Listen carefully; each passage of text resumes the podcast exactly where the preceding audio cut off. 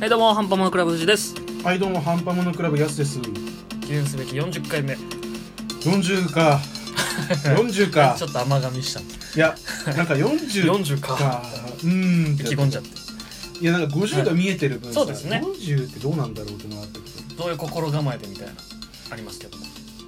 ある特にない 特にないですなんで今回は、えー人気だった企画に便乗してもう一回やっていこうということで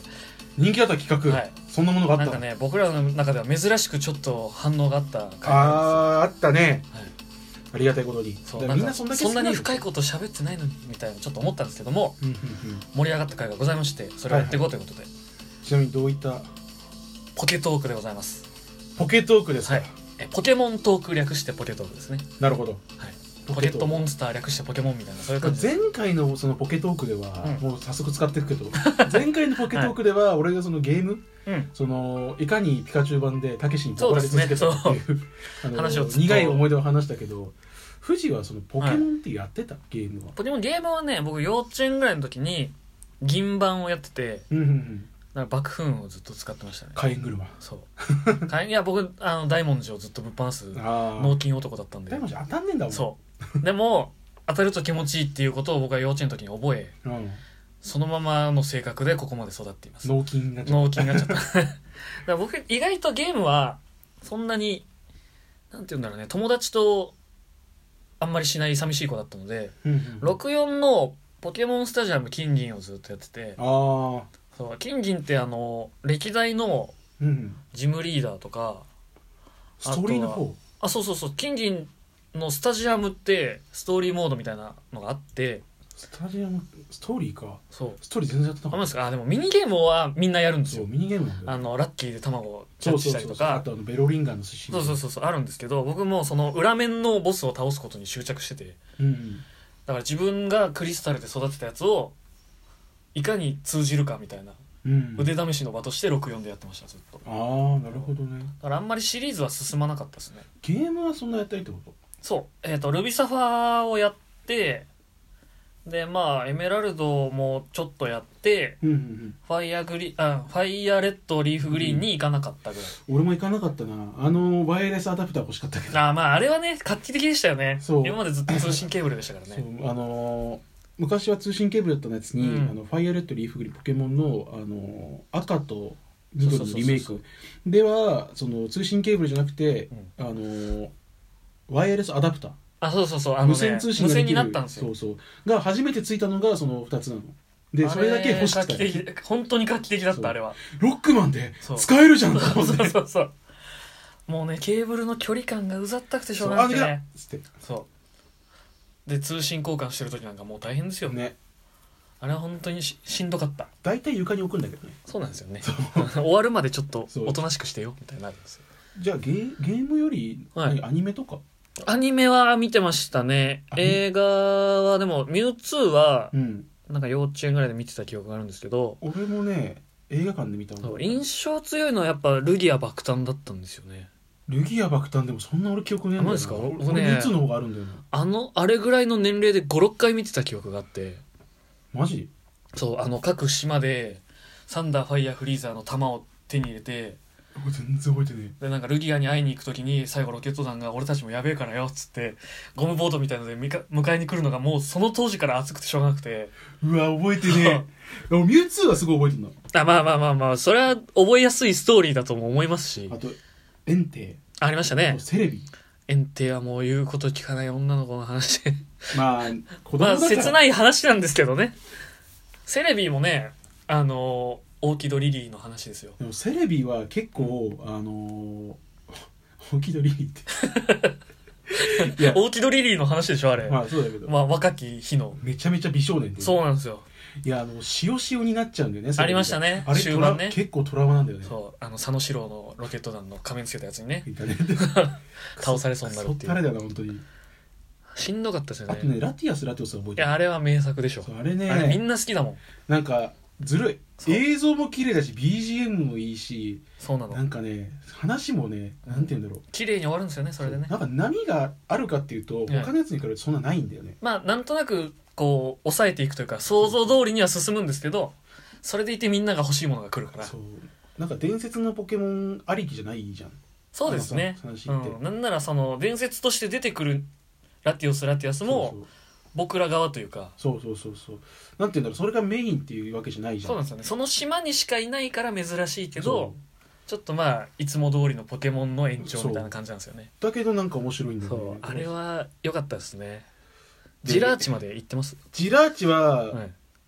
覚えてない、あマジですかあのメタグラドンが気持ち悪かったあー確かにでなんかあのサーカス団の山ちゃんみたいなやつがあーあボーのマンダ使ってちょっとかっこいいシーンみたいなのるんで大す体けどあの山ちゃん出てくるやつね そうポケモン映画あるある今年の悪役ちょっと誰もいないな山ちゃん頼むかみたいあなのそういうのが大体ナ多いレーションなんだよねそうなんですよねあのー予告のそポケットモンスターう夏はポケモンってしばらくやってた頃そうのそう山ちゃんですよそうずーっとだよね今もそうでしょ今も出てますねだから山ちゃんだけは多分き記録途切れてないんじゃないですか波動の勇者ルカ リ懐オかしい見てないけどそうなんか相棒みたいな人もね出てきたりとか僕も一回見た覚えがあるんですけどあんまり覚えてない最初城みたいなところでポケモンバトルしてスタートしますよあそうだっけそうそうそうそうあのアブソルがね、うんその不吉を伝えに来るだああそうけは覚えてるそれジラーチだよね確かジラーチはそうですでそれを見た時にダイパのダイパじゃねえやルビサファのオープニングで毎週アブソル来るからあやーやべえと毎週不吉を連れてきてるみたい な子供心に思っ思った覚えがありますよあとは、デオキシスは覚えてねえなデオキシスはベッキー出てたやつですよね全然覚えてないあれはなんか街の結局デオキシスっていうよりは街のシステムが乗っ取られてそっちの方がやばいパニック映画みたいな感じでしたねああそうなんだそう全然覚えてないマジでレックーザがあなんかのフォルムが出たのだけしか覚えてないあーなんかスピードパワーそうそうデディフェンィフェンススとかねこあうりましたねこういうで、なんだろうあとははい、映画はねそこそこなんだけど、アニメでなんか覚えてる話とかあるあーアニメはまあでもちょっとね古い人で申し訳ないんですけどニャースが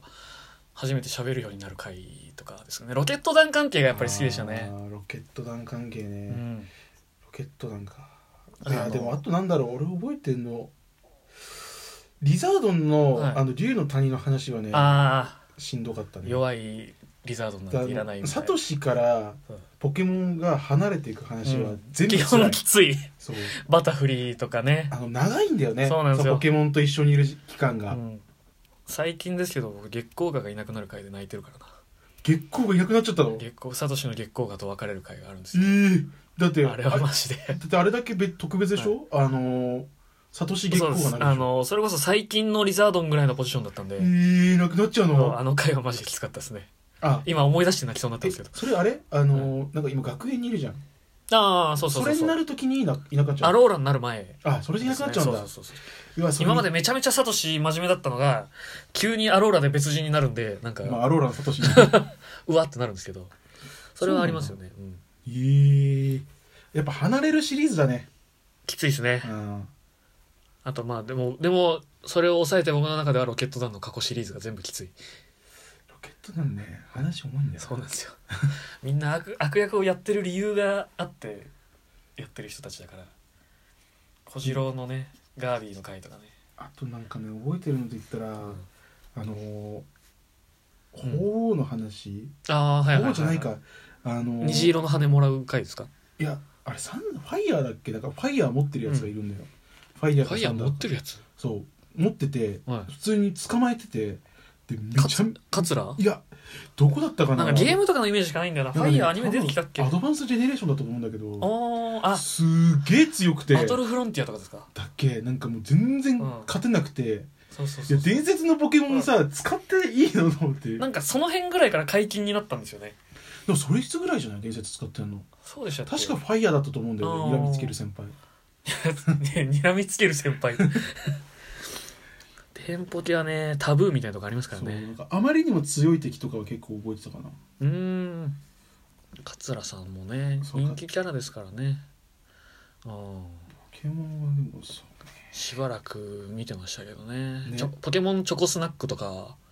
えおお菓子があったんですよチョコビじゃないチョコビじゃないんですけどなんかスナックにチョコのコーティングがしてあるみたいなやつがあってそのお菓子にポケモンカードが一枚ついてたんですよえー、カードついてんだそうそうそうそうあの最近のデュエマのググミじゃないけどチョコスナックみたいな感じでついてて、は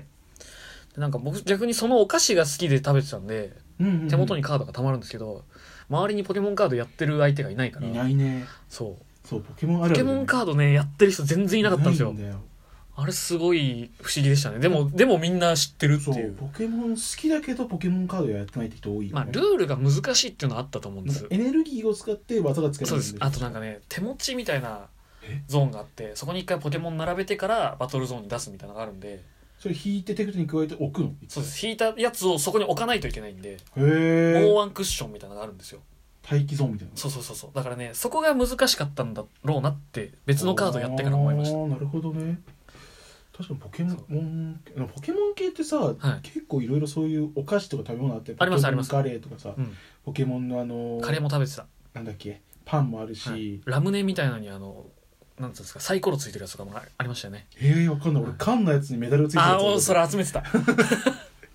たあれでも結構さ、メダル集めてるやつ多かったよ、多ね、かったですね僕だからフリーザーが自慢でしたあのキャップの上についてんだよねそうそうそうそう選べないんですよね確そかう裏面だったよね確かあでしたでした開けてみないと分かんないみたいな、だだ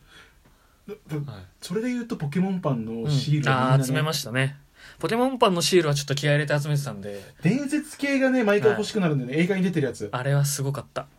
バインダーついてるやつねそういやそうでそもうちそょっうそとうねあのあと数十秒でも語り尽くせないんでポケモンシールの話は後半でがっつりしていいですか、ポケモンシールの話すんの、はい、僕いまだにバインダー56個家にあるんでマジ集めてへないですけどポケモンシールガチで集めてたえ富士の意外なカバーはここで、あのねルビサワぐらいのが一番ありあると思いますよほーんはじゃあちょっとその話その話しましょ いやそんな集めてると思わなかったから、OK じゃあやりますか後半はその話をしましょう、うではというこ後と半でに続きポますケモンシール集めた人よろしくお願いしますお願いします